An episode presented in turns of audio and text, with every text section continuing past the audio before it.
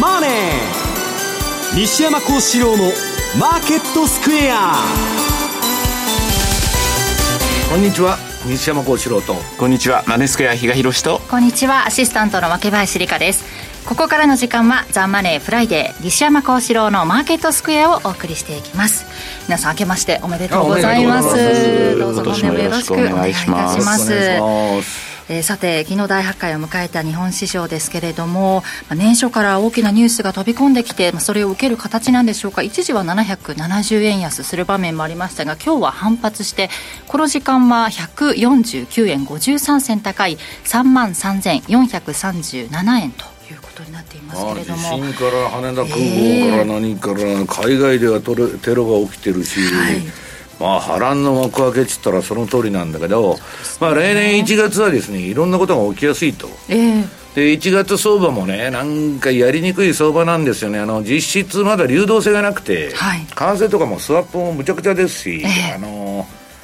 2週目から相場が始まるんだけど、はい、始まってその方向性いくかと思ったらまた後半変わったりして1月は本当やりにくい相場なんだけど、まあ今日はその辺もあれじゃないですか、うん、木金だけの営業日なんで日本勢は。どちらかというともう年始の挨拶回り。あとはまあちょっと験担ぎにいってるぐらいじゃないかなっていう気がしますけどね。まああのどういうんですかね。1月の相場見て1年の動き見るみたいな話もあるんだけどそうですよね。あんまりね、ええ、私は関係ないんじゃないかなと。ただ1月がもう荒れることは確かなんでね。そこら辺注意しても私もね駅が減ったんですよ、はい、株下がってあの円安になったんで、うんこれでもう短い足で、ちょっとヘッジをしてる、してたら、なんか、シグナルがね、ええ、為替もドル円も変わっちゃって、はい、ナスダック売りになったりしてたんだけど、まあ今日その辺のことをちょっとご説明したいなと。はい、ちょっと年末の動きと変わったところが出てきた、えー、マーケットですけれども、為替の方比嘉さん、一時は年末140円台というのもありありましたけれども、この時間、ドル円が144円の7071ということですか、まあ、あの時年末にかけては、とにかく、はいえー、アメリカの金利が上がろうがドル売りというようなただもうその動きだけででその背景にあるのがアメリカの利下げあと世界各国も早期に利下げに踏み切るんじゃないかと。で日銀も場合によってはマイナス金利解除早めに動くんじゃないかみたいなところからのなんか動きだったかな。でもちょっとそれおかしくないですかっていうのは年末言ってたところなので、まあそこが、えー、今調整の動き、はい、その修正に入ってるっていう感じと年明けからですね、まあ、あの海外勢は2日から本格的に出てきてるわけなんで、はい、まあ、そういう意味ではですねまあ差もありなんという感じで思って見ておりますが。なんか利下げがねそんなにちょっと織り込みすぎたような動きの巻き戻しだなんても言われてますけれども、議事要旨の中身を見ての動きっていうのもまあ、議事要旨も冷や水ぶっかけられたし、うん、経済指標もそんなに弱ってないんで、えーまあ、ちょっと反省みたいな比嘉さんが言うその揺り戻しっていうことでそれはもう去年から放送でも言ってます通りも、うん、10円下がった後ね、はい、戻すのもそそこそこ戻しておかしくないしまあ乱高下にそこからなるんじゃないのと。いう話なんですけどね、はい、そのあたりのことを今日は伺っていこうと思っています。この番組 YouTube でも同時配信しております。資料もご覧いただきながらお楽しみください。動画については番組ホームページの方をご覧くださいザ・マネーはリスナーの皆さんの投資を応援していきます。この後4時までお付き合いください。この番組はマネースクエアの提供でお送りします。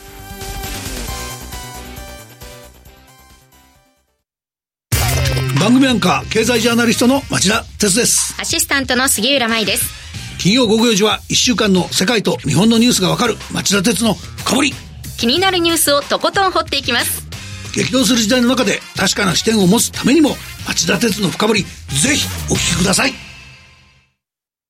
テレコミックやつ一郎です。毎週火曜夜10時から絶賛放送中のエレマガラジオデラックス。毎回素敵なゲストをお迎えして音楽人生が大きく変わった曲などテーマに基づいて選曲してもらいその曲を聴きながらゲストの素顔に迫っていこうという番組。火曜夜10時からエレマガラジオデラックス。ぜひ聴いてください。マンスリーポッドキャスト番組耳で聞く後藤達也ノート配信スタート。経済をわかりやすく面白く偏りなくをモットーに取材活動を行っている経済ジャーナリストの後藤達也さんが世界の経済の潮流とキーワードを解説します。詳しくはラジオ日経のサイトポッドキャスト一覧をご覧ください。マーケットサインマーケットサインのコーナーです。まずは現在の主要通貨ペア見ておきます。ドル円は144円6970。ユーロ円が158円の2128。ユーロドルが1.09の3740での推移となっています。では今週の為替市場の振り返りポイントについて比嘉さんお願いします。はい。まあ今週のキーワードどうしようかなというふうに思ったところだったんですが、はい、腐っても米ドルと。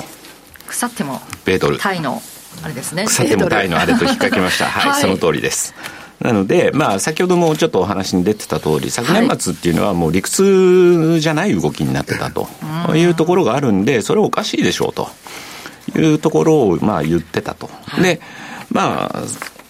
年明けぐらいからの、えー、金利の動向を見てると、まあ、アメリカの10年債、まあ、右端の方、ポンとこう上に上がってきてるよねと。で、金利が上がるっていうことになったら、その通貨が買われると。はい、まあ、あの、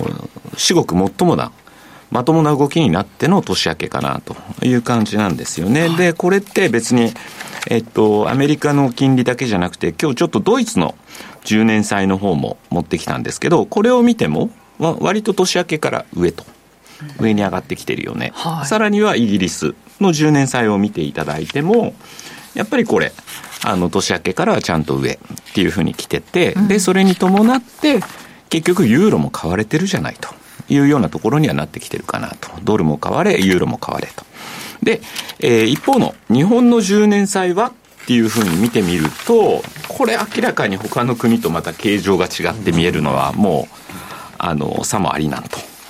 いうところで、まあ、マイナス金利解除後ずれ。で、今回ですね、どちらかというと、何かその、えー、能登半島の地震、これがきっかけで今月のあの解除っていうのは見送られるんじゃないかみたいな論調もちょっと目についてたんですけど、決してそんなことはないとは思ってまして、やはりもともとこの1月っていうのは彼はデータそもそもまだもう少し必要だと、上田さんは言ってたわけで、で、この間にじゃあなんかデータ得られるものがあったかなんて、それはありえないでしょうと。っていうことを考えればちょっと1月は難しいというふうに言ってたところに、まあ、えー、今回のですね、まあ、震災が起こったというようなところ、そことちょっと紐付けするっていうのはいかがなものかなというのは個人的に思うところだったんですよね。なので、まあ、そういう意味ではですね、まあ、日本は相変わらずマイナス金利。他の国、まあ、昨日の PMI ですか。はい、あの、見ててもですね、各国、割とまあ、市場予想よりはいい数字。まあ、軒並みアメリカなんかは50を超えてると。いうようなところだったので、やっぱりそのアメリカ、早期の利下げ、3月にも利下げ、はい、え？とは言ってましたけれども、やっぱりちょっとこれはおかしいよねというようなところがですね、まあ市場には広がってきたかなと。で、まあそれにこうするかのようにですね、ドルインデックスを見てもですね、まあ割と年末から年明けの動きっていうのは非常にしっかりと、まあ移動平均線近辺までですね、もう戻すというようなところになってきてますんで、まあそういう意味ではですね、まああのー、ちょっと年末に行き過ぎた、やりすぎた、そういった部分の今、反省が今の動きにつながってるのかなというところで捉えてますと。はい、なので、アメリカのドル円というのを見ていただいてもですね、かなりこれもしっかり、ここのとこ、昨日なんかも2円ぐらい動いたんですかね。うん、よく動いたね。ですよね。っていうところで見ちゃうともう。なんかだから正月のラリーって結構すごいんだよね、上げ方見てると。まあ、流動性がまだないからっていう言い方。そうそう、板が薄いんで、うん、もう買い戻しで、すごい、特にだから今まで売ってた人たちが、特に今日なんかまた雇用統計、はい、強いのが出たらどうしようっていうのも当然あるでしょうから、まあそういった意味でポジションは一旦手締まおうかというようなところにもなったら、まあ自分たちで売ってて自分たちで買い戻す。うんまあ、自作自演もいいとこかなというようなののの典型の動きかなというふうに思ってますし、ユーロ円なんかを見ててもですね、冷やし、かなりこちらも、まあ、ドル円同様ですね、まあ、特に、えー、ドル円と違って、ユーロ円ってやっぱ200日移動平均線なんかでしっかりサポートされてる感じの動きから切り返しというところだったので、まあ、この動き、これが今日、まあ、今回の今晩のですね、アメリカ雇用統計を受けて、やっぱりまあ、そういった動きになるの、円安の動きになるのか、はたまた、またちょっとドル、えー、上値の重い展開になるのか、ドル円なんかちょうどあれですよね、昨年の日銀の金融政策会合の高値144円の90何銭だったと思うんですけど、はい、その手前で今日もまた一回折り返してると。いうところがあるので、まあ、ここ145抜ける抜けないっていうのが、まあ、今今晩のですね、まあ、雇用統計の結果を受けてというようなことにはなろうかと思いますと。で、まあ、アメリカの雇用統計、まあ、割とここのところ出てる ADP、ささらにはさ、えー、昨日の initial claim 等々、見ててもですね、いい数字になるんじゃないのみたいな、今そんな雰囲気がまた漂ってきてますと。まあ、個人的にはですね、それよりもやっぱ平均時給がどうなるのかなというふうなところに一応注目してますと。はい。いうところで見ると、まあ、前年比で見るとまだ4%近い水準。ずっとそのあたりを今、下がってきた、一時に比べれば下がってみえるとはいえですね、まあ、これだけ伸びがしっかりするって、まあ、私たちからすれば羨ましい限りでしかないというところもあるので、逆に言うと、この数字自体がそこまでぶれないっていうことになるんであれば、下振れですよね、下振れがないっていうことになるんであれば、やっぱりアメリカ景気強いんじゃない、はい、で、まあ、3月の1回目の利下げ、そこから年8回しかない。金融政策のうちで6回も利下げみたいな、はい、っていうのは、やっぱりこれは修正されていく可能性の方が高いんじゃないかなと。いう気がしているというのがですね、はい、一応まあ今週、今晩のに向けてのですね、私の、えー、まあ、為替相場の見立てという感じになりますかね。そんなにアメリカの景気が悪くなっていない、金利上昇の影響が出てないということになれば、それはソフトランディングとして受け止められるってことなんですかね。まあ、そもそもこれもあの昨年から何度となく言ってますけど、利下げが行われた後のこ景色って、うん、とんでもないものになるよねっていうのをずっとお話してるじゃないですか、うん、だから私は今年はどれだけまた去年と一緒ですよ、はい、去年も年始12月末には利下げに踏み切ってるんだとアメリカ、言ってたのが、蓋を開けてみたら何のことはない、何の利下げもなかったじゃない、はい、それが私としては理想なわけですよ、今年も。はい、だから利下げなんか行われた日には株が崩れてっていうところを考えると、そうなった時にはやっぱりちょっと、えー、景色が変わることを考えればですね、どこまで今の金利、これを維持できるか、そこがやっぱりポイントにはなってくるというふうには考えてますけどね。ね、こう一気に下がった分ね、ちょっと調整してるだけの動きなのか、またまた上がっていくような上昇ね、見せるのかっていうところはちょっと見極めないといけないですけど、その雇用統計の結果、ちょっと見極めたいなという方々が多いということなんですが、日本はね、3連休ですからね、ここから。土日月と月曜日も祝日なので受けるのが火曜日と、ね、嬉しそうな顔してるじゃないですか そんなことまあでもあれじゃないですか。月曜日までの動きを見て、はい、そこからまあ日本勢、じゃあここから年明けの相場どうなるっていうところで動き出しっていうところになってくるのかなというふうには思いますけどね。はい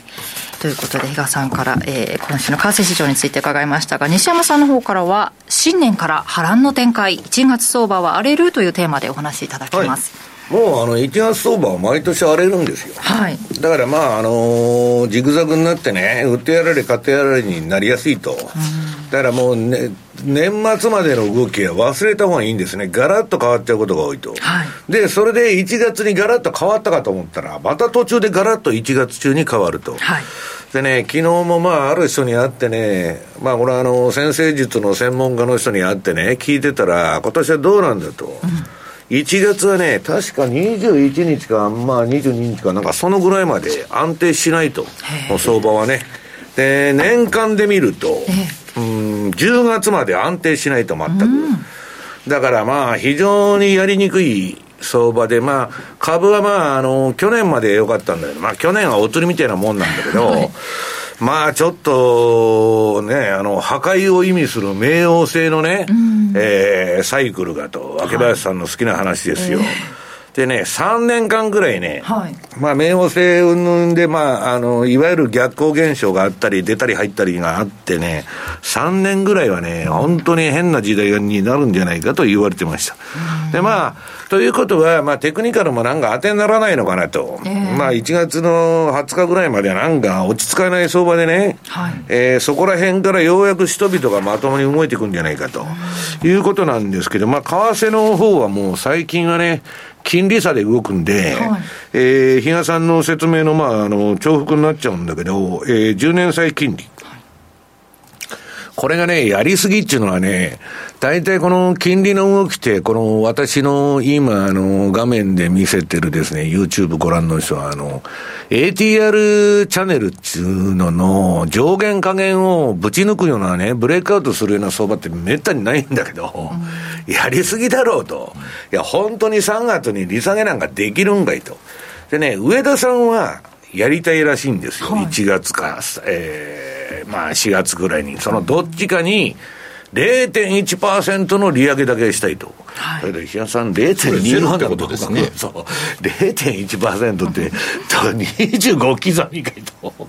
いや、だからその後は何もしないってことになってるはい、で、みんなが今そう思い出したから、ああ、上田どうせ何もしないんだから、アメリカの金利上がってきたら素直にドル高になっちゃうわけですよ。で、買い戻しとんだけど、えー、っと、それはね、政府から横やりが入ったって言われてて。まあ、あの、大臣が来たんですよ、この前のあの会合に初めて、あの、去年の放送でも言ったと思うんだけど、それでまあ、官邸サイドからね、えー、金利上げろだみたいな、まあ、ちゃちゃ入れられたんじゃないかってことで、だけどやりたいんですよ。だから、今日、前回は官僚の書いた作文ね、えー、日銀の若手方か知らないと、そのまま読んじゃったけど、内閣議官、日銀か知りませんけど、まあ、今回はどうするかわからんけど、一応4月までに何やるかって0.1%利上げで、その後、様子見ると。で、ここが落とし穴なんで、今年の相場の。日本ももしかしたらインフレになっちゃうかもわからない。周回遅れで何でも回ってますから、えー、よそが利下げしとるときに、利上げせんならんと。うんそれはエネルギー事情かもわからないし、で、そうなると、シナリオが全く変わっちゃうわけです。はい。それはだから原油の動きを見ておけばいいんだけど、まあとにかく、ちょっと両方先走りすぎたというのの今反省相場ね。で、日銀の方は1%にバンド引き上げたからですね、全然、比嘉さん金利が逆に上がらなくなっちゃったと。皮肉なもんで。は割とね、スーって抜けそうな感じで昨年、そういう場面もありましたけど。だから、もうなんかあの、そのバンドのね、上限上げた次の日から、国際会議でしてんだから、ああ、やっぱ同じやないかいと。でね、後の米株のコーナーで言いますけど、今、世界の金融機関って金でジャブジャブなんですよ。はい、もう、えっと、通貨供給量が伸びまくってて、株が下げる環境にないんですね。はい。そういう意味では、もうジャブジャブで何かしなきゃいけないというような状況で、まあ日本の金利はまあこんなうだうだね、えー、っと、私のあれでいくと、売りシグナルの範疇になってるんで、金利低下のトレンドだと。まあトレンドっつっても横向いて、若干上げてから横向いてるだけなんだけど、なんだかはっきりしないなと。で、ドルインデックスの大井平さんさっき出してたけど、えー、これはね、ドル買いのシグナルに今変わっちゃった。だから、えー、っと、昨日、おとつい、えー、3日前ぐらいからドル買いになっちゃって、まあ、同等のね、すごいラリーやっとんですよ、あのね、えー、年始の相場は。ドル買いラリーだと。いうことで、で、私はね、ドル円っていうのはもう、あの、1月にとにかく転換すると、12月と反対の動きに行く。で、どっち行くっていう話じゃないんですよ。12月に円高だったら円安行っちゃうし、はい、円安だったら円高行っちゃうっていうね、天の弱な動きするんで、まあちょっとこれヘッジせんならんなと。うん、私もあのド、ドル売りしてるんで、冷やしとかしてましては。で、1時間足でちょっとプログラムを走らしといたんですけど、これはまあ、うまくこうそうして結構ジグザグジグザグ動いてくれたんで、だからこの1時間足なんですけど、これ、年明けてからはね、もう真っ赤っかで、斜め45度の角度で上がってると。まあ今日の雇用統計でもまた動くのか知らないけど、で、私はね、これまあそういうヘッジのために持ってきたんだけど、私はね、あんまりね、もう、あの、銘柄によってはすごくやるんだけど、15分から4時間ぐらいのタームのあれも、あんまりね、今相場初心者の人が多くて、はい、日ばかりだとかする人多いんですよ、ちょこちょこちょこちょこ。あれはね、あんまり儲からない、はっきり言って。いや、儲かる人もいるんですよ。それはもうアルゴリズムのやつだけなんですよ。だから、まあ、あんまりその土俵ではやってもしょうがないかなと。で、ドル円の冷やし見ると、うん、比嘉さんがさっき言ってたように、昨日暴騰しましたんで、はい、買いシグナルが点灯したと。で、ああ、よかったと私は。今回もこの売りポジションはリグエたと、うん、その前の買いポジションもいいとこで売りが出たと、はい、いうことでね、まあ、あのー、介入だとかで変な動きされると困るんだけど、はい、まあ、とりあえずドル円は、えー、パーフェクトだと。うん、ユーロがね、まだ私の、その、このトレンドフォローのね、順張れのシグナルでは、うん、買いのまま、あ、買いで今日、まあ緑の線がね、これ、あの、小さくて見えないんだけど、今日の終わりね、終わりっていうか、ニューヨーククローズにならないと赤とか黄色のあれがと、止まらないんで、はい、その横のなんだ、白塗りの、あの値段が今の値段なんだけど、まあ力ないというかですね、うん、あの、これ見てると、えー、2020、3年の頭ぐらいからは、横ばい相場じゃないですか、俺。だからなんか、私としてはつまらんなと。だから、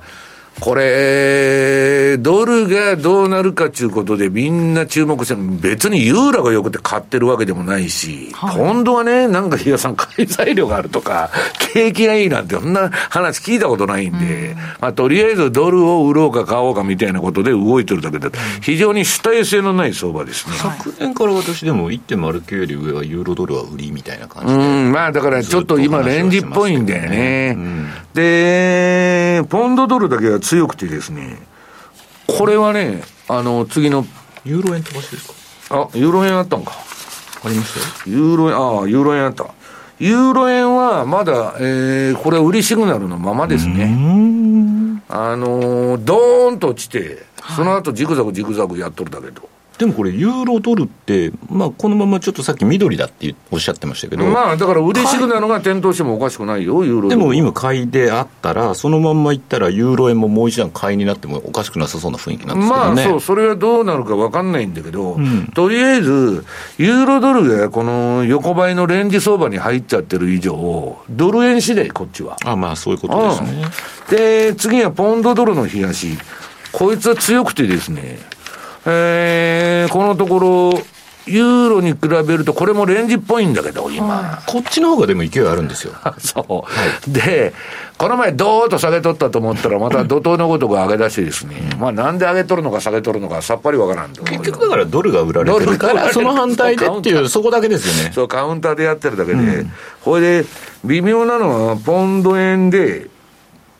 うん、これ売りになってね、えー、っと、このところもうこれ、ちゃぶついちゃって、このシグナルは儲かってないんだけど、ポンド円はね。なんかまた買い、買いになってもおかしくないし、売りのままでもおかしくないみたいな。とにかく、あの、チャートパッと見て、もう完全に横ばいですから。なんだか、あの、美味しい相場はね、その前にポンド円めちゃくちゃ走り寄ったでしょ？怒涛の。これはビューティフルで素晴らしかったんだけど、ここでね、エネルギーを使い果たしたと。まあ、これだけ上げればね。しばらくだから、休んどるみたいな。で、私となってはもうつまらん相場なんですけど、これはトラリピ向きの相場がこのところずっと続いてだからね、結構あれなんですよ。あの、昨年末、結構お客さんから、ポンド円買い持っててとか、あとユーロ円の買い持ってたんだけどとかっていう話になってて、うんで円高言ってたじゃないですか、うん、どうしたらいいですか？みたいな感じで聞かれてて、うん、年明けまで今の動きが理屈にかなってないんで、待ちましょうよという話をしてたんで、あとはじゃあどこでリグーかっていう感じで今、まあ戻ってきてるんで、まあそのタイミングを今測ってたりするんですよね。ユーロ円のね売り持ってる方もちょっと下に下がってきたけれどもここであの方向性が決まるわけでもないのでっていうお話されてましたもんね。そうなんですそうなんですまあだからそんなことでね、結局は、はいえー、いつもの1月相場だと、乱高下して、はい、で、まあ、20日ぐらいまでは皆さん落ち着かんらしいんで、あんまり力入れてやってると、売ってやられ、買ってやられになりやすいと。はい、まあ、それから出ても十分だと。株もそうですよ。あの、1月はボトムつけて2月反発するからっつって早めに買う人がいるんだけど、もっと下がるかもわかんないんで、それちょっと気をつけた方がいいと。西山さんがおっしゃってたトラリピ向きの通貨ペアをやってればこと足りるよねっていうことで言えば、OG9 位とか。1月はですか？いや別に1月じゃなくても今もずっとっていう言い方なんですけど。ね、はい。OG9 位ってね、東週足、今度もう来週あの、年間予測のね、セミナーやるんで、はいまあそこで発表するんで、ここでは言いませんけど、面白いチャートだよ、これ、本当。まあだけど、私的にはちょっとまあ退屈ではあるんだけど、西山さんにとってはね、うんでもね,、まあ結構しっかり動いてくれてるっていうのが、年明けからもいやあいやいやいや、あるんですよ。結構、OG9 位ってトレンド出る時もあって、まあユーロポンドも本当そうなんですよ。最近は動きユーロ止まってるけどポンド。はもう全然動かない。うんだから、まあ最近はそうなんだけど、まあそれ、いつ動き出すかわからないんだけどね。まあ、世の中のなんか動きがもうちょっと不穏なんで、アメリカもね、もう、民主党はね、どうもバイデンがおどお脅され、あの、降ろされると。はい選挙戦から。ねニッキー・ヘイリーだなんだかんだっつって、また新しい名前が出てきてるし、トランプの方はもう裁判だらけでね、あとは裁判所が資格がねえとか言って、えー 青い州全部その裁判攻めにしようと。もう、どっちが勝っても分断で、ろくな時代にならないっていうことはもう今から確定してるんです。だから、アメリカはもう、えーっと、何をしようが分裂国家になっちゃうということが先見えてるんでね。はで、その中で現政権が、えーっと、FRB に介入してきて、要するにあんな利下げ運動になっちゃった。要するに株が高くないと勝てないと。いうことなんで、で、まああれ役人と一緒だから、あの FRB 議長とか、はい要するに政権から指名されとるわけだから、え自己保身なんですよ、基本的には。だから、忖度するんで、そう上田さんも、パウエルも全部そうなんですよ。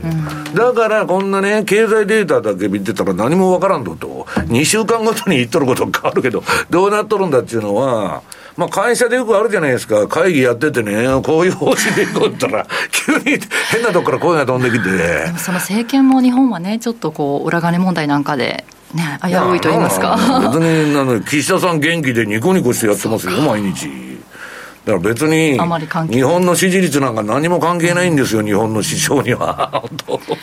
基本的にはね西山さんはドル売りを見てるっていうお話でしたけれど全も体は、だからアメリカは、まあ、比嘉さんが言うように、3月に利下げするっていうのはちょっと早いと思う、私は思ってんだけど、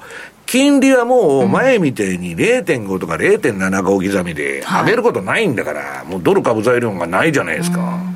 よく、よくて横ばいでしょ、はい。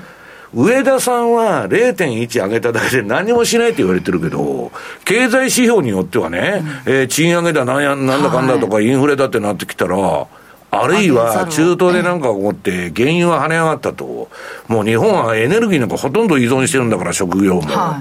もうインフレになっちゃうの目に見えてるじゃないですか。そういうことに追い込まれるリスクがはい。非常にある。だから、そういう意味では方向性としては、えっと、ドル安、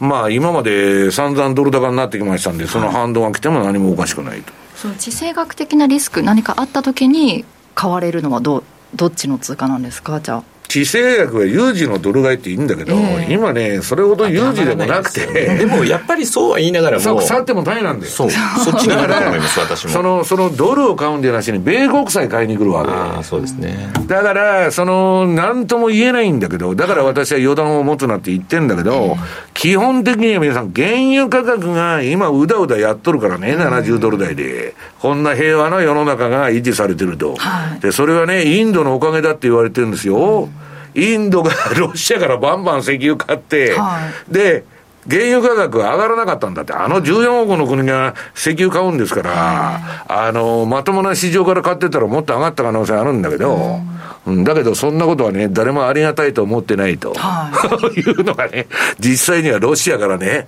えー闇、闇じゃないけど、まあ、えー買って、まあ、原油価格の高騰が、えー抑えられてると。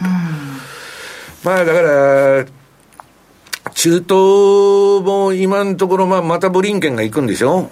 で、まあ、なんとかお落ち着いてるから、まあ、なんとか、まあ、しばらくはなるんじゃないかと。で、もう一つは担保されてるのは選挙だから、はい仮に下げても、またすぐ対策打ってくるぞと金ばらまいて、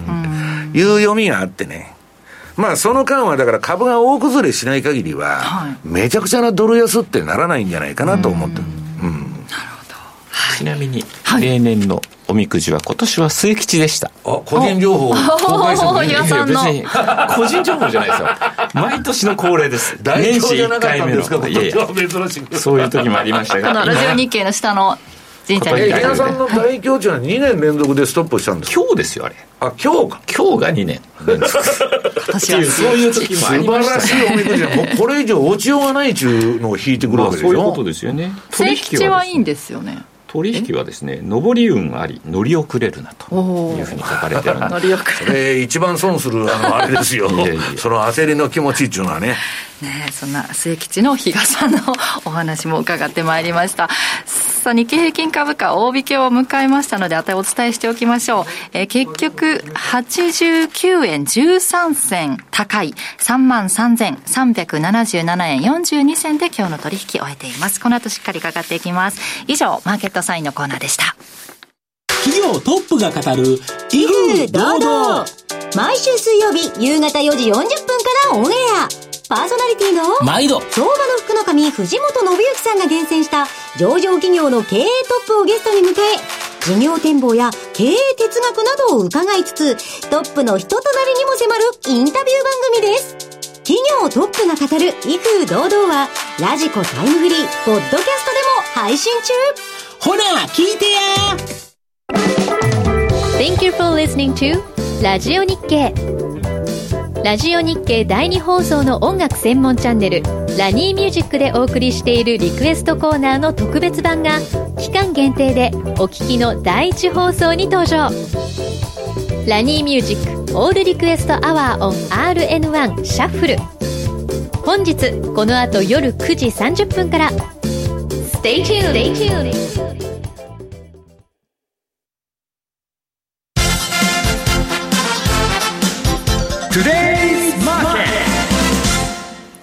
ズマーケットです。今日一日の株式市場の動きについて、ここからはラジオ日経、鎌田新一記者に伝えてもらいます。鎌田さん、今年もよろしくお願いいたします。よろしくお願いします。日本株の動きです。はいこれは、今日、ちょっとですね、もう、本当に日本株なんですね。アメリカ株高受けてこうとか、そういうことではなくて、日本株の、その日本の強さというんでしょうかね。それが見られてるっていう状況です。新ニーサパワーですそうなんでしょそうこあるでしょうね。あの、えーいやもう今のね、いや本当に口座開設がすごいらしくてそうですね。そのご指摘がやっぱり効いてるわけですよ。あの、要は、この休みの間、ナスダック指数が、あの、弱かったってことで、昨日、ドーンと朝、大百科の朝、売り物出て、700日経平均円以上下げましたね。700円下げましたよね。はい。でも、その後、600円、この下げ幅縮小して、引けましたよね。それを見て、いや、日本人は下げたところで今年の日本株は買うんだ。ニーサの口座充実。そして新しくニーサの口座がぽっかり、あの、枠が空いてるところで、株価が下げると、ニーサの口座などを活用して買ってくるという動きを見ました。これを見ると、短期トレードやってる、あの、ヘッジファンド、日本株を対象に短期トレード、あの、空売り増やしたり、買いで入ったり、いろいろ毎日毎日やってますけれども、空売りでは取れないなこの、日本人が下がったところで買うから、空売りの回転がなかなか効かないなという、そういう認識をこれもたらすのに十分な値動きだったと思います。トピックスはだって昨日プラスで引けてるわけですからね。ねあれね。プラスですもんね、これ。ええだから、昨日は0.5%トピックスがプラスで0.5%日経平均マイナス。だから、全体の株価が下がったとは言えないわけですよ。だから、ここの底堅さっていうのが、今日の日本株の上昇。はい今年は下げても限定的ではないか。こんな意識がですね、はい働いたのではないかと考えてます。安いところを個人が買ってくるっていうことなんですよね。これが需給面の話。それと加えて、はい今日上昇が目立っている業種は、はい証券、銀行、不動産ですよ。はい証券、銀行、不動産が上昇。なんかこれはもうね、1980年代のね、この状態をしますね。今これ、どういう状態かといえば、証券が買われるときっていうのはどういう状態かというと、先ほどの話ともつながっていくんですけど、ニーサ口座など活用するような形で、個人の運用意欲が高まると、まあ、アニマルニーサが、ねうんいっぱいになったら、ニーサがいっぱいになったら、じゃあ、他の株を買うか、海外に投資するか、この投資意欲が高いと、証券株は上がる。それで証券株が値上がり率トップ。ね、SBI や大和証券、野村ホールディングスだと3、4%以上の上昇ですね。で、次が銀行です。はい。これは銀行は、あの、貸付の業務ですとかっていったものが増えると、今、金利がそんなに上がるっていうような状況じゃない中で銀行がこんなに上がってるっていうのは、日本国内の貸付需要ですとか、あるいは投資需要、これはですね、やはりあの、これから先の国策として、えーひ災害のこの被害、人的被害を最小限にえするような、そういった地盤の改良ですとか、まあ、広範囲に国土の、強い国土を作らなければいけない、はい。そういった国策などが資金需要を呼ぶのではないかというような意識から銀行が上げてる。そうすると、結果的にこの国内の、まあ、資金需要が強くて、あの、内需が活発化するっていうことになると、土地の価格は堅実に上がって、不動産取引も活発になるので、はい不動産業が上がる。今日の one, two, three、証券、銀行、不動産株の上昇をそのあたりで説明すれば、答えは予想していたよりも内需がやはり強くなるんじゃないか。こういった見通しが今日の株高につながったんじゃないかと思いまあ、あます。のだから上田さんが何もしないということが分かったんで、安心して買えると。そうですね。これが、だって、あの、国策としては、もう被災地の方々のために、あの、生活を元に戻すために、目いっぱい、あの、生活インフラの修復というのを急がなければいけないわけですね。はいそれと、まあ、それに合わせて先ほど申し上げたように、あの、これからも災害は起きますから、その時に被害をどれだけ抑えられるかに対して、はい投資を、公共投資を惜しんではいけない。その公共投資の拡大姿勢に対して、これ国民の支持を得ることっていうのは非常にこれで可能性が高くなります。そうするとこれから先、まあ国債発行の増加ですとか、借金増やしてでも景気重視というような、そうすると、それが使える財政出動がこれからバンバン出てくるってことですか？今の為替相場っていうのは、そのあたりも織り込んだ、あの、円安が、あの、面っていうのが、もちろんそれが起こるかどうかっていうのは随分先の話になりますけど、その日本の将来図などを考えながらの円売り需要といったものが出て、それで、それは株にもつなまあ、がってると。上げても0%でしばらくほったらかしで、無制限緩和で、えー財政出動もすると、これは鎌田さん、バブルしちゃいませんか、株は？まだ、だから株価はそこを映してる面がありますよね。だから財政出動をするっていう時に、金融政策は緩和的になるはずですからね、これ。あの、そこの部分で、あの、ご指摘のような、その金融、日本の金融政策に対しての見方の変化っていうのは、随分このマーケット材料としては意識されてると考えてます。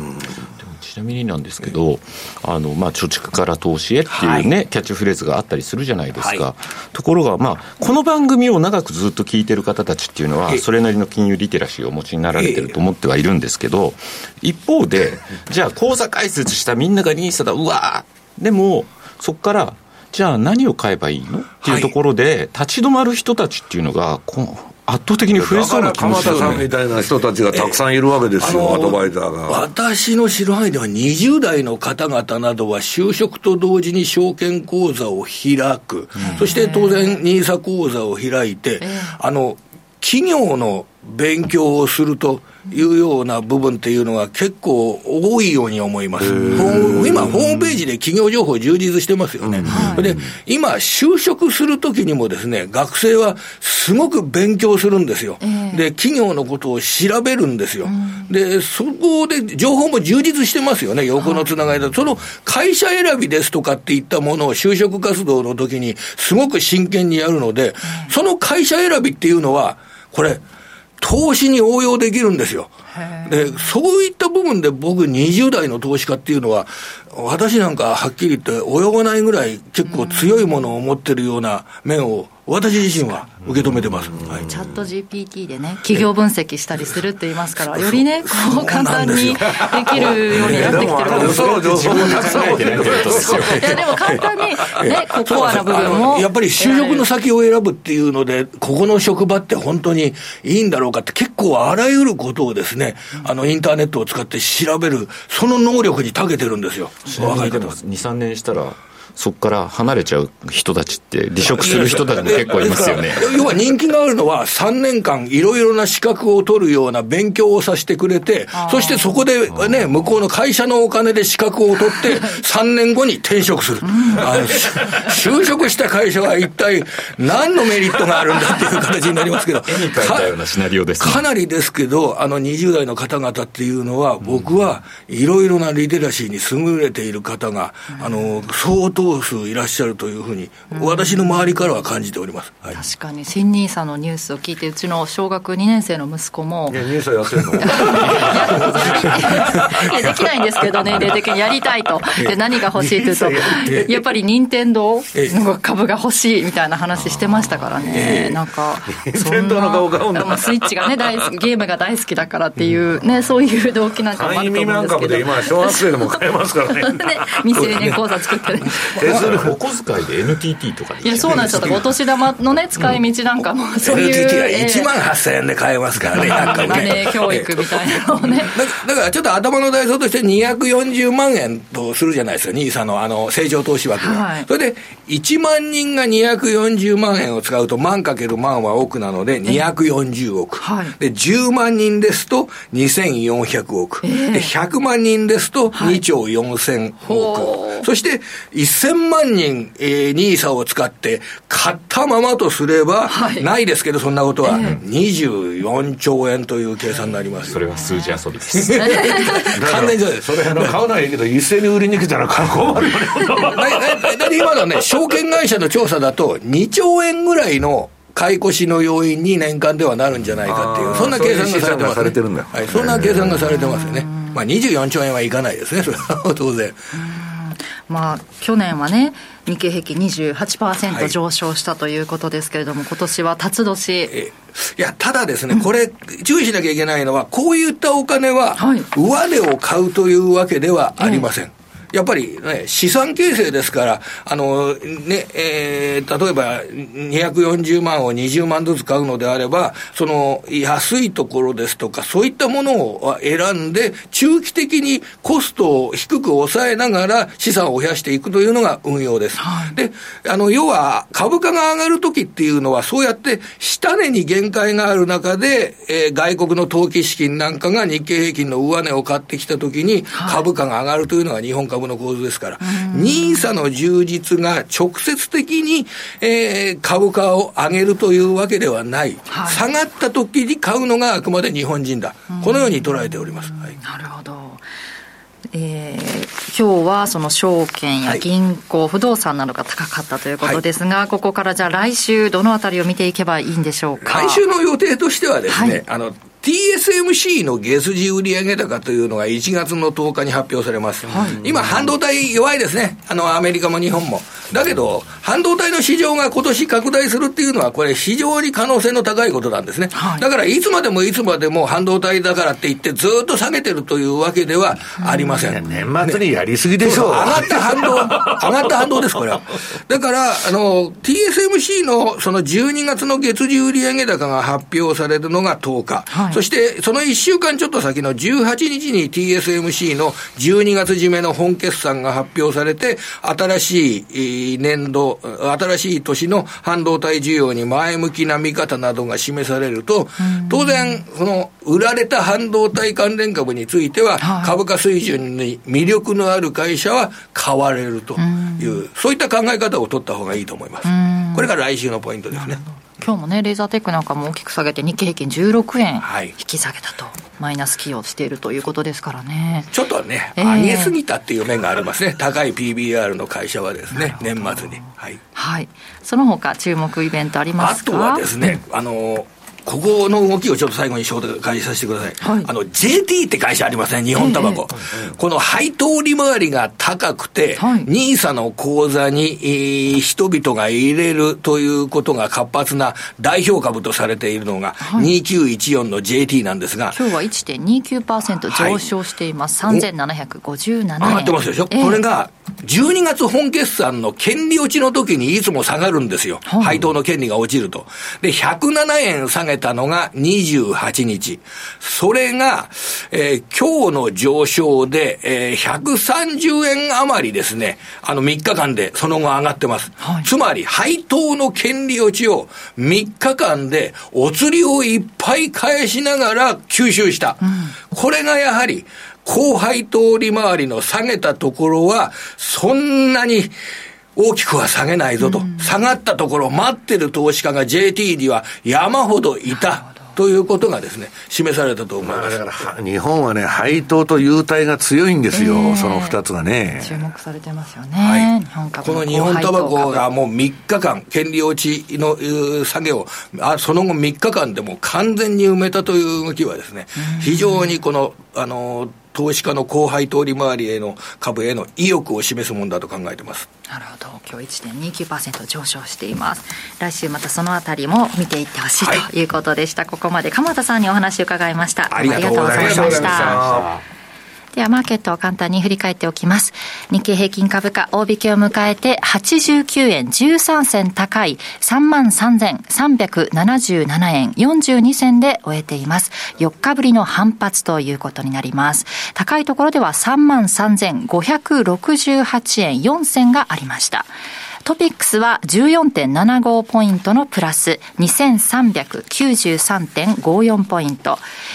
えー、東証グロース市場250指数は、えー、18.45ポイントのマイナスです。694.28ポイントとなっています。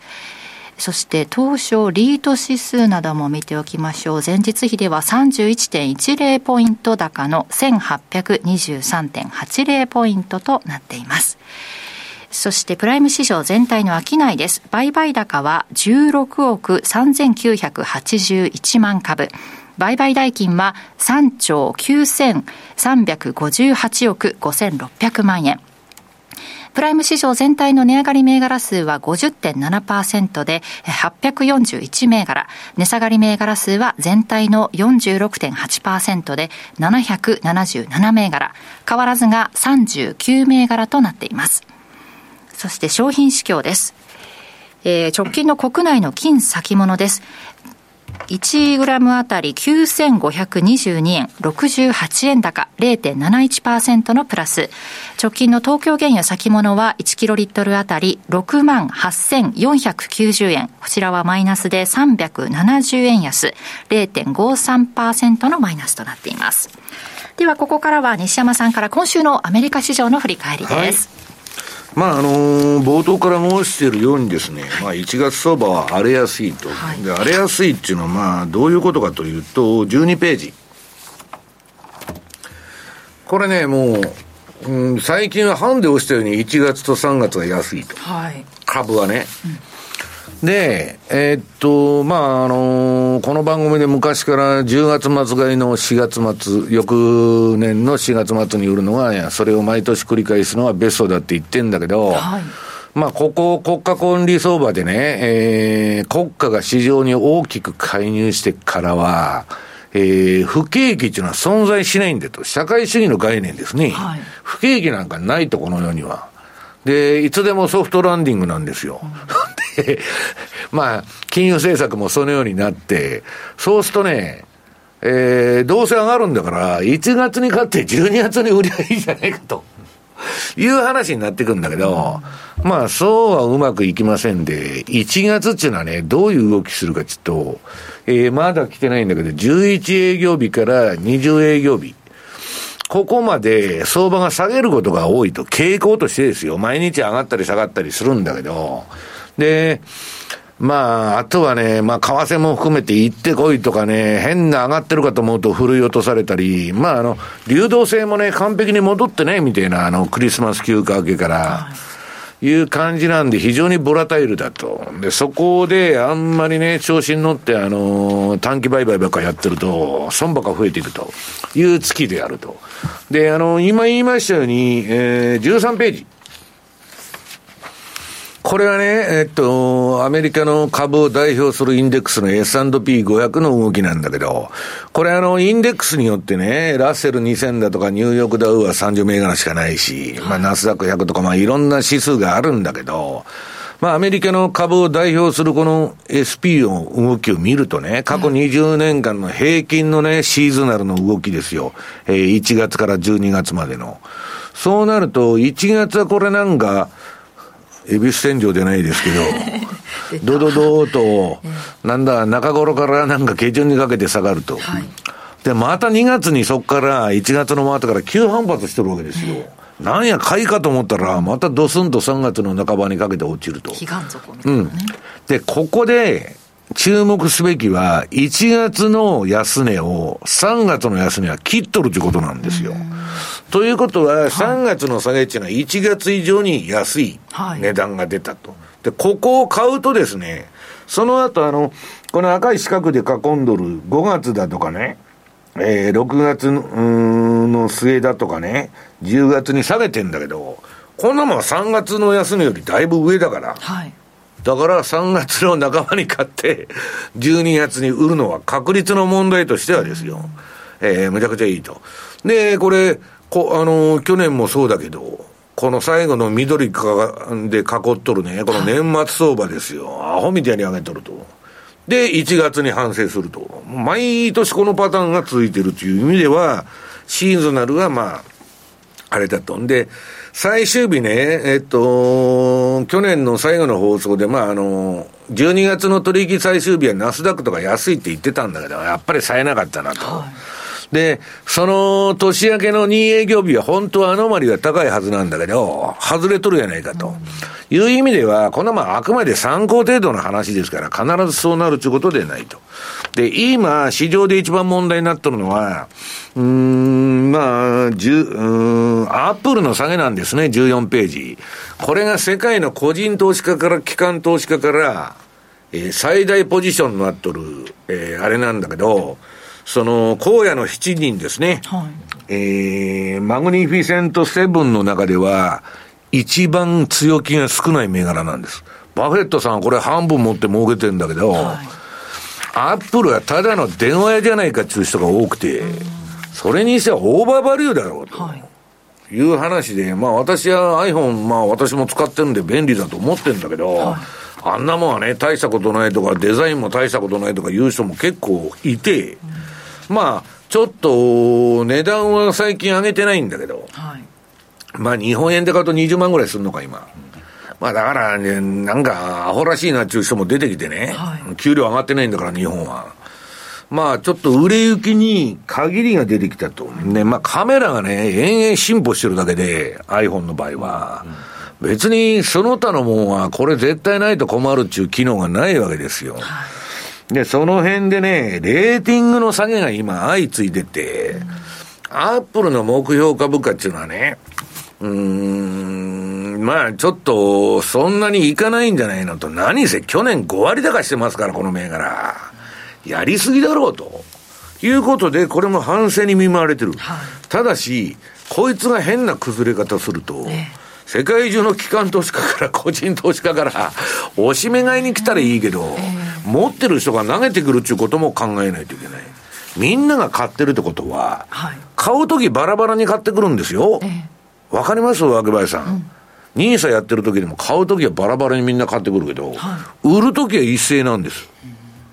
うん、売る時はドーンと下げて、ああ、こわとこんな銘柄持ってられんっつってみんながぶん投げてくるんで、えーそこが相場の恐ろしさなんですよ。はい、買うときはちょろちょろちょろちょろみんな買ってきて、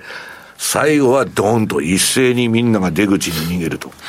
で、アップルの相場どうなってんだと。私はね、この7銘柄をみんな売買してるんだけど、アップルあんま好きじゃないん実は。面白くない。あのー、どう言ったらいいのかな。えっと、ここね、自社株買いを、その、年によっては日本円で2兆円ぐらい入れるんですよ。はいだから下値硬直性っていうか、まあ下値抵抗が強くて、下げ相場の時にあんま下がらないんで、他の銘柄ほど。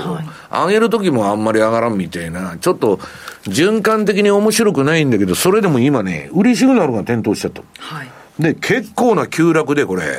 これまだ開いてるんですよ、ね、まだ開けてるそういうことですよねだからえーっとこれ、年初来5.5%の下落でねえー時価総額の1640億ドルがこれでぶっ飛んだと。いや、すごい額ですよ。たった5%下げただけで。で、まあ、これが、まあ、立ち直らん限り、あんまり相場ね、えー強くないんじゃないかっていう話があって。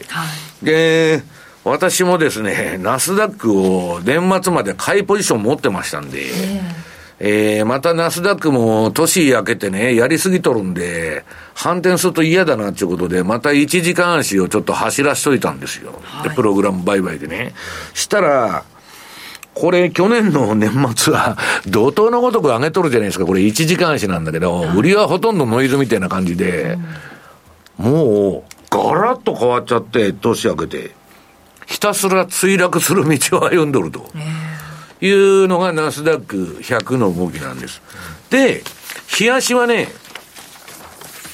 崩れてるんですよ、ねへそこまで崩れてないんだけど、一応もうこれも売りシグナルが点灯しちゃって、えっ、と、3日前に。まあ、このトレンドが大きくなるかどうかなんだけど、標準偏差の形見るとしたの、えー売りトレンドが出てるというよりは、買いトレンドがピークアウトした後、この後ギザギザの調整相場に入るっちあれなんで、あんまり調子に乗ってね、皆さんこれで、あの、買われすぎだから暴落するみたいな感覚で乗ってると、大して下がらんこともあると。で、アメリカの、えー株価指数を代表する SP500 の動きを見てみようと。いうことになるとですね、こちらはまだ買いのまま。だから、あの、金利が上がって、ハイテクが冷やさん売られたんですよ。そういうことですよね、だから、あの、ネットプレゼントバリューつって、現在価値がね、やっぱりその、下がっちゃうんで、金利が上がると。で、まあ、年末、こっから6回連続利下げだみたいな流れに乗ってね、急に吹き上げたんだけど、あの、ナスダックというか、ハイテクは、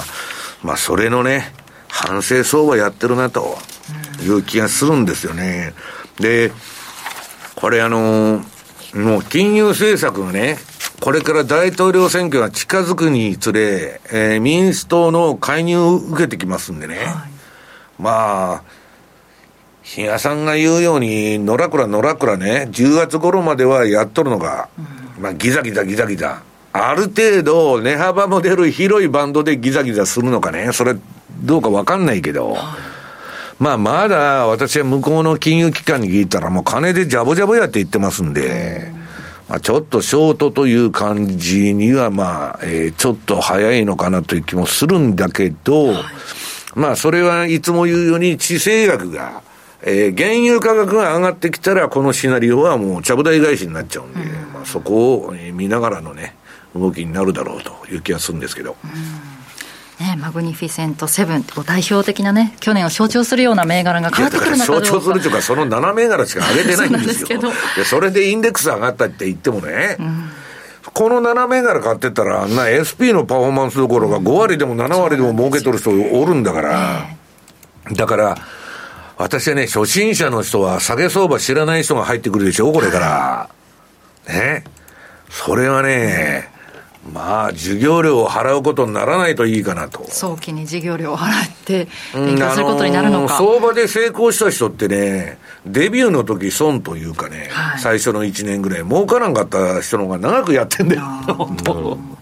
だから、あの、ビギナーズラックで、何でもそうですよ、賭け事でもギャンブルでも、ハマっちゃう人いるじゃないですか。はいね。最初にいい経験をしちゃってっていうことなんですよね。それをいつまでも追い求めちゃう。そう、それがアディクト化するわけですよ。はい。だからむしろね、えー要するに最初は苦労して勉強して、えー何をしたらダメなんだっていうことをしたらいけないことを考える方がね、もうみんな欲望だけで入ってくるから、儲かるとかね、分け林が儲かるんで、私もやらな損やとかね、税金なんのかでやろうとか、そういう、そのことじゃないんですよね、相場って。だから、まあ相場が社会主義で国を押し上げようとしてるんだから、ある程度まで行くかもわからないけど、その土台を支えとるね、上田さんのね、マイナス金利とかゼロ金利が崩れたら、そんなもんまたちゃぶ台返しなんですよ。そこをね、やっぱりよく考えて、えー、相場でね、儲かるんだったら、ね、必ず、誰も仕事しませんから、皆さん。それをよく考えてください。よく考えお金は大事なんです。どっかで聞いた、結構あれですね、今アメリカの10年債がまた上昇し始めたら、ドル円が145抜けてきましたね。はい、現在だかドル円ら、雇用統計の前にね、跳ねるんじゃないかっつって、今、オプションをみんな買ってるんだって。ね、またそれ前のめりになってるから、数字によってはカウンターで打ち返しが来てもおかしくないという話ですね。10年債が4%超えてきて、えードル円が145円の1920での推移となっています。えーここまで、ま、トゥデイズマーケットでした。こんにちは。Raymond Merriman です。音声コンテンツメリマン2024年大予測は好評発売中レイモンド・メディマン氏が先生学と独自のサイクル理論で2024年マーケット米大統領選挙などを予測。価格は送料別で税込6600円。書籍「フォーキャスト2024」も同時発売。お申し込みはインターネットまたは0335954730ラジオ日経まで。あの名実況もう一度。永久保存版実況 CD 白川二郎実況名勝負セレクション。ただいま好評発売中。オグリコールでおなじみ1990年有馬記念をはじめ記憶に残る厳選14レースの実況を完全収録。感動の名場面が鮮やかによみがえります。ここでしか聞けない鈴木よしこさんとのスペシャルトークも収録。価格は送料別で税込2037円。お求めはラジオ日経ネットショップサウンロードまで。マネースクエアトラリピーボックス。トラップリピートトラップリピート僕の名前はトラリピトラップリピートトラップリピートそれを略してトラリピマネースクエアといえばトラリピですが、そのトラリピをもっと日常のトレードで活かすためのトラリピの活用アイディア、今日はマネースクエアから小暮さんに来ていただいてます。小暮さんよろしくお願いします。よろしくお願いします今年もよろしくお願いいたしこます。ちらこそです。よろしくお願いします。さあ、新年明けましたけれども、えー今日のトラリピボックスはどんな内容でしょうか？はい、えー今回いつも通り、えー報告からと言いたいところなんですが、えー実は2023年1年間の、えーパフォーマンスというのを今まとめている最中でして、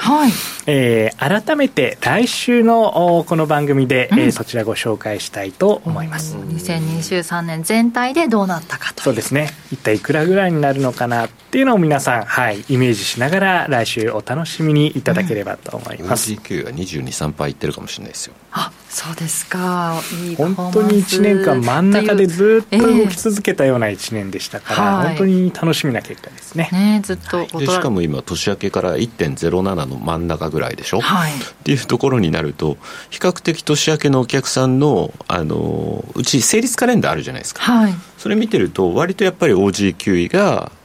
回ってるよねっていうのが個々のお客さんを見てても分かるので、はい。まあスタートとしては2024年そういう意味ではいいスタートが切れてるんじゃないかなっていう気がしますね。チャートで見ててもちょっとボックス推移なのかなっていうような動きをしてるというね,、なんだ小暮さんからあのシンガポールドルとマレーシア人民とのお話がね新通貨ペアの発表でもあるのかなと思っていたんですけれども。前から言ってんじゃないですか。流動性が確保できない通貨ペアはうちは使わないです。似たようなもんだよそうでマレーシアリンギットの代わりに今回ご用意したのが皆様に、まあ、新年ということで、はい。お年玉をご用意しました、はい、はい。えー300万ポイント山分けキャンペーンということで、えーこちら、えー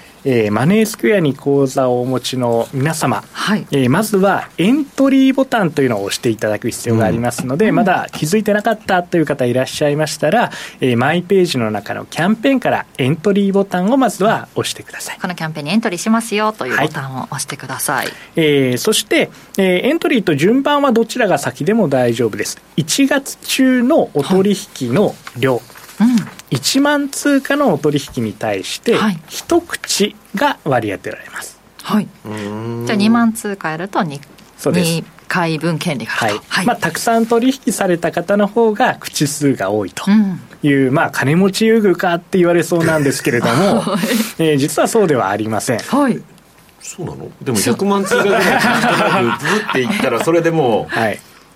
あの OG キウイ、はい、そしてドルカナダユーロポンドもしっかり優遇されてますのでご安心ください、はい、こちら、えー、1万通貨お取引いただくと、うん、えー、2口ということで、えー、OG キウイなんか、えー、やはりこの番組で、えー、皆さんおなじみの通貨ペアをお取引いただいた方が倍の口数獲得できるというこういうキャンペーンになっていますので、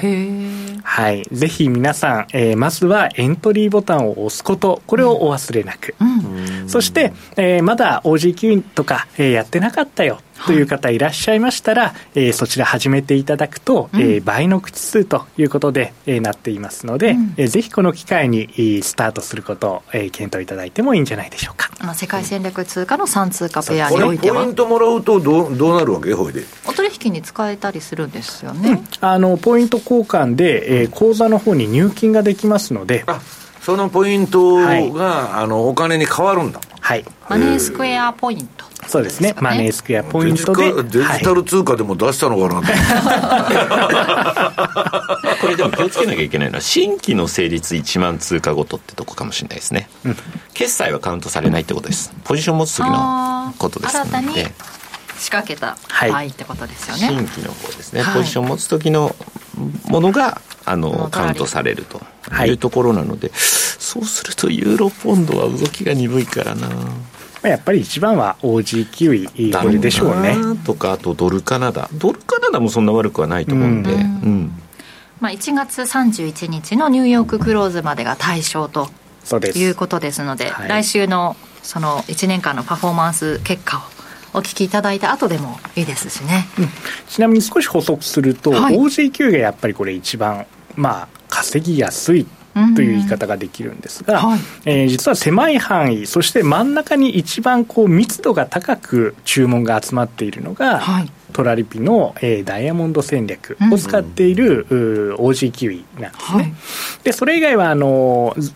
まんべんなくというか、えー、広く並んでいるようなそんな形になるので、なかなかこう、えー、成立は同じ頻度だったとしても1回あたりの取引量が多いのは、えー、実はダイヤモンド戦略なので、まあ、そういったところも、えー、検討いただくとよりいいポイントを取りやすいということになると思います。じゃあちょっと戦略リスト見てもらって、はい、いろいろお考えいただいて来週そのまとめた分を22戦2023年1年間のパフォーマンス結果。そしてその次の日には、はい、新春特別セミナーがありますからね、はい、来週の土曜日ですよね、はい、そう来週の土曜日、西山さんにも、はい、登場いただいて。来ちゃったね。まだサッカーと思ってたらもう来週だもんね。そうなんですよ資料の催促来てませんか？何をおっしゃいますやろ、ね、私は昨日の夜中にちゃんと出しときましたよ。お宅の担当者さんから今日もうあの電話が入ってますから本当に。後でそのお話をね していただいて。この正月からもうあのどんなお話になりそうですか？いや濃いよ今度のセミナーは。かなり濃い内容にしたんで、えー、あえてね。はいまあ、あのー、まあ、全部の資料説明できるかどうかわからないけど、まあ、尺考えて、はい、私45分やって、その後あの対談コーナーにね、後半の入りますんで。うん皆さんぜひ来てくださいと。あのネットでも参加できるはい、そうですね。会場とウェブまあ2会場というのかあれですが、はい。えー、ハイブリッド開催ハイブリッド開催という、ことになってますはい、募集の詳細については、はい、えー、この後改めて、えーね、告知があるかと思いますので。はい。参加のお申し込みオンライン限定となっております。ラジオ日経のホームページのイベント一覧というところから1月13日土曜日東京ラジオ日経マネースクエア共催セミナープロジェクトのお申し込み欄から、えー、リアル参加 YouTube ライブ観覧、それぞれのご参加方法で、えー、ご希望の方を押していただいて、ボタンを押していただいて、クリックするとお申し込みができます。結構もう、集まっているというか、リアル参加お申し込みいただいている方、たくさんいらっしゃるということなので、うん、ね、お急ぎお申し込みいただけたらと思います。え締め切り1月の11日ということですので、来週の木曜日までにお申し込みいただけたら、木曜日。1月、あ、そうだ比嘉さんのお誕生日だ。ね、1月11日、1が3つ並んでる時。なんか聞き覚えある社長もゾロ目でなかったっけ？それゾロ目の人多いんです11月11日、へえ。1月11日、比嘉さんのお誕生日の木曜日夕方5時までにお申し込みいただきたいと思いますが、まあ、定員に達しましたら早めにお申し込み終了する場合があるということですので、早めにお申し込みください。リアル参加は先着200名様、YouTube ライブ観覧は先着1000名様を無料ご招待させていただきます。ぜひともご参加いただきたいですね。これを聞いていただいて、このキャンペーンにもお申し込みいただいて、ということですね。先んじて注文を出すというのはありですよ。そうですね。はい、先にも今日この。人より一歩先行くっていうところは大事かもしれないですよ。エントリーして1万通貨以上の取引が条件ということですので、ぜひこのキャンペーンもお見逃しなく。はい、お待ちしております。はい、ということでここまで小暮さんにお話伺いました。どうもありがとうございました。ありがとうございました。マネースクエアあなたもマネースクエアのトラリピで FXCFD 運用を始めてみませんか？特許取得の自動注文トラリピなら発注の手間や時間に悩まされることのない快適な運用をサポートしてくれます。さらに投資情報も充実。投資家の皆様のお役に立つ最新情報を毎営業日配信しております。ザ・マネーでおなじみの西山幸四郎さんをはじめ、有名講師陣による当社限定の特別レポートも多数ご用意。マネースクエアの講座をお持ちの方であれば、すべて無料でご覧になれますので、ぜひチェックしてみてください。今なら新規講座開設キャンペーンも開催中です。講座開設はもちろん無料。お申し込みはおよそ5分で完了いたします。気になった方は、今すぐトラリピで検索してみてください。その他にも、マネースクエアのホームページやツイッターなどの公式 SNS では、運用に役立つ様々な情報をお届けしていますので、ぜひチェックしてみてください。マネースクエアではこれからも、ザ・マネー、西山幸四郎のマーケットスクエアを通して、投資家の皆様を応援いたします。株式会社マネースクエア金融商品取引業関東財務局長金賞番号第2797号当社の取扱い商品は投資元本以上の損失が生じる恐れがあります。契約締結前交付書面をよくご理解された上でお取引ください。スタートしました13頭これからスタンド前に出てきますがやはりサイレンス鈴鹿。スタートしてすぐに先頭に立って逃げていくあの馬。決して前を走らせず己の走りでレースを支配するあの姿に憧れる。他人の顔色を見て愛想笑いをする毎日。自信が持てないために前に出ようとしない自分を謙虚という言葉で慰めている。そんな自分とは違うあの馬は人の目を気にするな。自分の思うがままに走るんだ。そう訴えかけているようだ。そうだ。自分の姿で走るんだ。遠慮なく。全力で。ラジオ日経。アイネス風神合輪。堂々逃げ切った見事中野騎手アイネス風神ダービー制覇。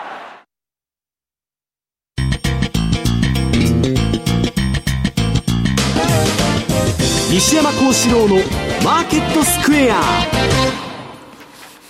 このコーナーではマーケットの見方について西山さんにいろいろな角度で教えていただきます。今日のテーマ、円安、円高、ドル安、ドル高というテーマなんですが、今、ドル円、どっちやねん。さっぱりわからん 要するに、流れからしたらさっき言ったように、円高な土地でみんなが言っとんだけど、ええ、まあそう簡単にいくかどうかなんですよね。で、為替っていうのは今、金利差だけ見てやってんだけど、他にね、為替相場を構成する要素っていうのはたくさんあって、6つも7つも。たまたま近年の相場は金利差だけでね、ほとんど説明できるっていうだけで、まあ先ほど言ったように一番危険なのは地政学、はい、あと政治ですね。うん、まああの、アメリカの土台自体がもう、えー、揺らいでるんでね。えー、本当に基軸通貨だとかなんだとか言ってる、まあ、いまだにね、 SWIFT ベースではまあ8割ぐらいドルで貿易やってるっつうんだけど、うん、まあ、 SWIFT 使ってない人が増えてきとるだけの話で、あのー、本当にね、 BRICS プラスだとか、まあ、特にだから、ロシアと中国が今、アライアンスっていうか、同盟関係にあって、そこがすごい強いんでね、まあ、ちょっと、かつてみたいな、もう有事のドル買いとかね、まあ、多少非難的な3ヶ月の国債に行くとか、うん、そういうドル買いは出ると思うんだけど、なんかあったらね、まあ、非常にややこしい相場になったと。で、ややこしいのが、金利ですよ。本当に6回も連続利下げすんのと。いや、短期市場ではね、3月の利下げを100%織り込んだとか言っとんだから。本当にありえないですもん、ね、いや、ほんまかい昨年末からね、そのことはね、もう腹が立ってしょうがないなんて。だからそれをね、いやいや、それを全体を表してるわけじゃないんですよ。だけど、マーケットの人はそういうことばっか言っててみんな、ウォール街はとにかく金融緩和は買いなんだという路線で押しとるんで、あの、情報弱者のねお、お客さんしかいないんですよ。下げ相場知らないんだから。はい、リーマンショックとか、IT バブル崩壊とか、今のお客さんはもう、それは2回の暴落で、一掃されちゃったの、そこのお客さんっていうのは。はい、立ち直ってこないんですよ、ああいうの一発食らうと。で、だから相場っていうのはスタートするタイミングが重要なんだけど、比嘉さんがさっきからずっと言ってるように、利下げになったら本当に株上がるんか、いつ。もうね、えー、ソフトランディングだ、アメリカ後継機だと、バイデノミックスだってわーわー言っとって、あんなもんね、当たり前なんですよ。スキャンダルがあって、ねえ、若林さん、認めますか？聞かれて。若林さんがスキャンダルに見舞われてると、はい、若林さん CM でね、うん、えー、500億の契約をやってると、はい、違約金払えと。そうですよね。ね絶対に。認められないですよね。嘘つき続けるでしょ ?FRB っていうのはそういう人たちなんですよ。絶対口が下げても、えー、今特にバイデン政権になってから社会主義になったんで、アメリカも。不景気なんか存在しないんですよ。昔、社会主義国って、計画経済でね、今年は何パーセント成長しますと、不景気がないっちゅう概念。マフィアもいないし、不景気もないというのが表向きの看板なんですよ。で、利下げっていうのはどういうことかって言うとね、さて、嘘ついてたんだけど、これは景気後退を認めらもう何ともならんと。で、もう一つね、利下げに関して言えばね、34兆ドルに達したわけですよ、この年明けでアメリカの負債が。こんなもん金利上げて乗り換えできるんか、一応話で。もう上げられないのは上げられない。はい、かといって、えー、今、利下げなんてね、6回連続したら、比嘉さん、またインフレ、CPI とか上がってきて、ドル安でね、コストプッシュインフレがやってきて、元に戻るだけじゃん。はい意味がないんですよ、だから。だから私はね、私が FRB なら上げもしない、下げもしない。うん、もうこの、いかに横ばい期間を長くやるかっていう選択肢しかないんだけど、はい、なんでそんな利下げ利下げっつってみんな株買っとんのかなと。ああ、ちょっとそれ逆なんじゃないのというふうに私は思ってる。で、そうじゃないと、えー、利下げは買いなんだっていう人がね、はい、この世には山ほどいますんで、それを私は否定してるわけじゃないけど、うん、過去の例でいくとそうなってないんじゃないのと。私は否定したいんですけど、そこは。イールドカーブが立ってくるのがね、フラットから、一番まずいって言ってるわけですよ。なんでイールドカーブがね、えー、3ヶ月も30年も同じ金利だと。はいそれがね、立つということは短期が、えー、低くなって、長期が高くなって、正常化するわけですよ。はいうん、その正常化なんでするのって言ったら、利下げ。利下げするからですよ。だけどね、利下げしても、長期がね、えっと、先行き不景気にとったらあんま上がらないってこともあるんだけど、うん、まあ、とにかくね、アメリカは、両立て経済で、ね、GDP3、えー、第半、第3四半期に5%近い成長しとるんですよ。あハードランディングななんだかんだ言ってる。いや、で、GDP が増えたのより、はい、多くの借金が残っただけの、両立てしてるだけなんですよ。はい国の成長さそうと思ったらね、若林さん。若林さんが首相になって、えー、っと、えー、借金3000億、あなんだ、えー、3000兆円借金するぞと、これから。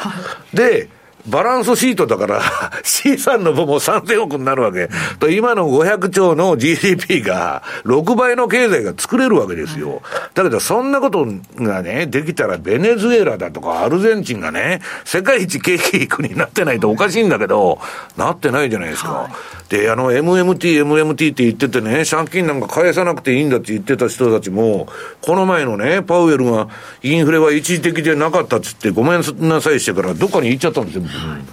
だから、経済学なんていうのはね、その時その時のブームで言っとるだけの話だと。で、私がね、円高になるのか円安になるのかわからんと、えー、ドル高かドル安かわからんと言ってるのは、えー、不確的要素が多すぎて、まともに言ったら、えー、ドル円相場とか円相場に関しては、円高ドル安の年だと思ってんだけど、はい、もうアメリカだってもう上げないんだから。ね、日本はこれから、下げることはない。上がるしかないんだから、それは小学生でもわかるロジック。だけど、相場はもうちょっとね、難しくて、うん、20ページ。これはね、マニュアライフが、円の下落が限定的だと。他のとこはみんな利下げにね、えー、顔が向いてて、日本は上田さんがね、えー、チャレンジングするんだから、それは当然、えー、円安は限定的だと。これもわかりますよね。なるほどと。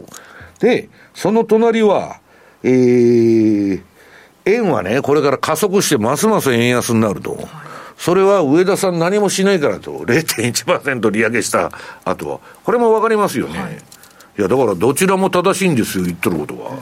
だけど、相場っていうのは、上げるか下げるかしかないんで、じゃあ、何を、上げる時もあるだろうし、下げる時もあるだろうっていうのは私の考え方で。はいじゃあ、タイミングを、えー、捉えるしかないんだと。でね、うんと、次が21ページ、ピーター・シーフが言っとるに、2024年はドルにとっておと恐ろしい年になるかもわからないと。要するにね、今の相場だとか金利低下っていうのはね、ピーター・シーフに言いますと、要するに大統領選挙だと。大統領選挙向けのえー、キャンペーンで24年の大統領選挙を目前に控え、えす、で、に現職の勢力化に同調するように工作していると。要するに FRB がね、この前パウエルがピボットって言って急に、えー、ハト派になったのは、ホワイトハウスからの指令なんだと。でね、大統領は FRB 議長の任命において決定的な役割を果たしてると、そりゃそうですよ。指名するんだから。パウエルはクビになりたくないから、えー、インセンティブで書いとるんだけど、こんなもん自己欲しいんですよ。で、こう、引退した後ね、若林さん、講演会一本やったら5000万円入ってくると、うん、その、で、なるべく長くやってみようという気になるじゃないですか。はい、で、まあ、FRB はすでに2024年から2025年にかけて大幅な金利引き上げを発表しているが、これは大統領選挙に合わせた戦略的なもので、景気なんか何も関係ねえと。大体景気なんてまともな指標出してるかどうかもわかんないと。でね、今度はね、22ページ、債券王のジェフリー・ガンドラックさんがね、えー、っと、向こうで一番給料の高いタッカー・カールソンって言って、まあ、あの、真実をね、暴くっつって、あの、フォックスニュースクビになって、はい、今、あの、イーロンとこの X で番組やってんだけど、まあ、そのタッカー・カールソンにこの質問に答えてね、世界はもう根本的に変わったと。大規模で多世代にわたるリセットを警告と。要するにね、この、えー、債務が持続不可能なほど34兆ドルですね、えー、増えて、金利が上がって、えー、これがね、システミックなリスクにつながってると、今アメリカの地銀は大変なんですよ。ね、えー、金融当局から金もろて息つないとるんです。それが3月で切れちゃうの、その政策が。どうなるんだと。だから3月にまた安値が来るかもわかんないと。で、えー、要するにこの、これほど高い金利を支払うだけの金はもうないと。えー、皆さん FRB はもうすでに債務超過ですからね、はっきり言って。もう、自転車操業どころか、まあ、多重債務所みたいになってんだけど、国が潰れないんです。民間企業じゃないから。で、その中で、えー、アメリカから期待してるのが上田さんの役割23ページ。マイナス金利解除は24年前半がと言ってんだけど、解除したって、比嘉さん、0.1%金利上げて何なんだよと。意味あんのかと。いや、マイナスはとりあえず格好悪いということなんですよ。で、この人がエブリシングバブルを支えてて、今世界の。日銀の一挙一投足にむちゃくちゃ神経質になってんだけど、株が年末に暴騰したのも上田さんが何もしないってことが分かったからなんですよ。はい、ねえ、相変わらず緩和やっとると。で、その隣がね、えっ、ー、と、ブルームバーグの市場で世界の通貨供給量。これね、今、右肩上がりにまた上がってんの。ジャブジャブなんですよ、金で金で。だけど、上田さんが変な利上げに追い込まれた際には、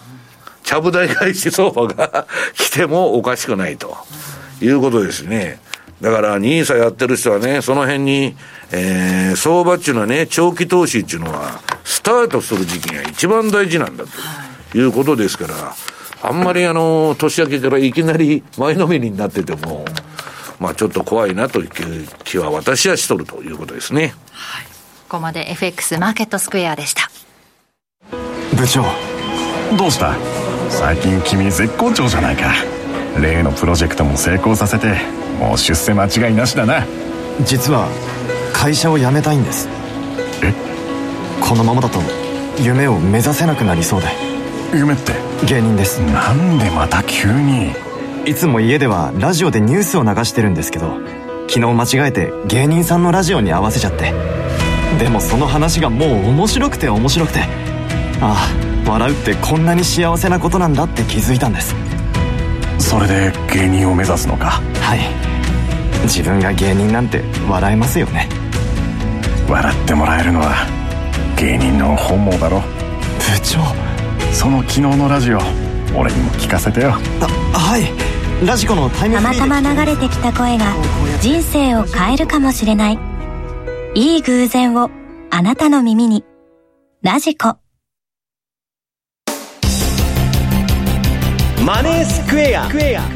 投資戦略来週に向けての投資戦略伺っていきます。この時間ドル円が145円の2930と30台つけてきましたよ、ね。前に前倒しでやっておりますね。えー、この4日間で4円の円の下落と。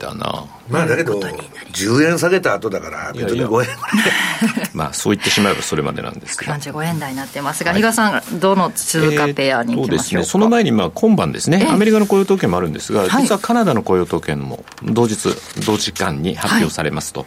いうことなんで、そういう意味ではドルカナダ、うん、まあこれ、あのまたちょっとあの値動きが出る可能性があるんで、まあ、ちょっとそれはあの世界戦略をやられてる方っていうのは、一つ注目ポイントかなと。いうふうに思うところと、はい、あとはまあ昨年後半からですね、私が言い続けてきた通貨ペアを年またぎでまたやっていきたいなというふうに思ってて、ポンドドルですと。ポンドドル、はい。いうところで、まあ、冷やしなんかを見ててもですね、特になんかこう、レンジが、あなんかトレンドが出てるわけでもなしというようなところで、まあ、なんだかんだでちょっと、じりっじりっと上には来てるよね。今の、そのドル高っていうのも、またちょっと前のめりっていうかさ、うんやりすぎなんだよね。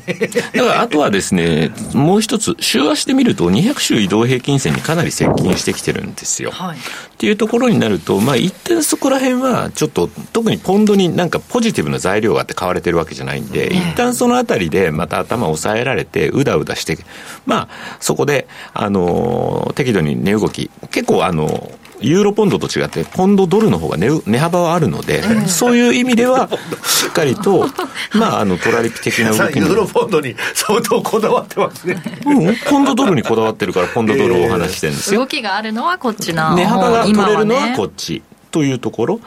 なので、まあ、引き続き、まあ、えっとね、大体12月1日から、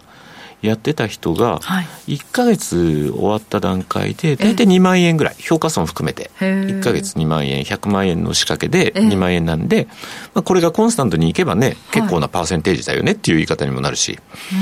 だから、あのー、まあ、ユーロポンドがじゃあその間どれだけ、あのー、稼げてたかっていうのと比べるて、はい、まあ、どっちがいい面白いのかなっていうのは、うん、まあ、まだポンドドルは私もお話をしてからそんなに日が経ってないのではい、でしかも今はお試し期間だっていうことでお話をしてたというところがあるかと思うので、はい、まあ今はお試し、まあ、本番に向けてここからもう一段1.30の上に出てくるかどうかっていうのはですねこの先の一応、うん、まあ、あの注目ポイントかなというふうに捉えてますと。確かに。なんかお試しというのがこう年初ねドルがこう買われ出してなるほどっていうのが分かりました。こういう動きもするかもしれない。ずっとねドルを下見てたんでえー、一方向の動きになるのかなと思ってたんですけども、やっぱこうギザギザするところを狙ってるってことですよね、はい、トロリピ仕掛けて、ね、まだね、流動性がないんですよ、うん、まあ、この週はね、うん、そのあたりで、まあ、マーケットメーカーがまともなレートも出してないんで、うん、でもなかなかいい感じで動いてくれてるなというのは今のところのですね印象なんで、まあ、あのご興味のある方は一つちょっとチャートを見ていただいて、うん、仕掛けてみるのも一つありかなと思ってます。わかりました。この時間ドル円145円の2526ユーロ円が158円の7076あたりでの推移となっています。番組そろそろお別れの時間です。今日ここまでのお相手は？西山幸四郎とマネースクエア比嘉宏と若林理香でした。さよなら。この番組はマネースクエアの提供でお送りしました。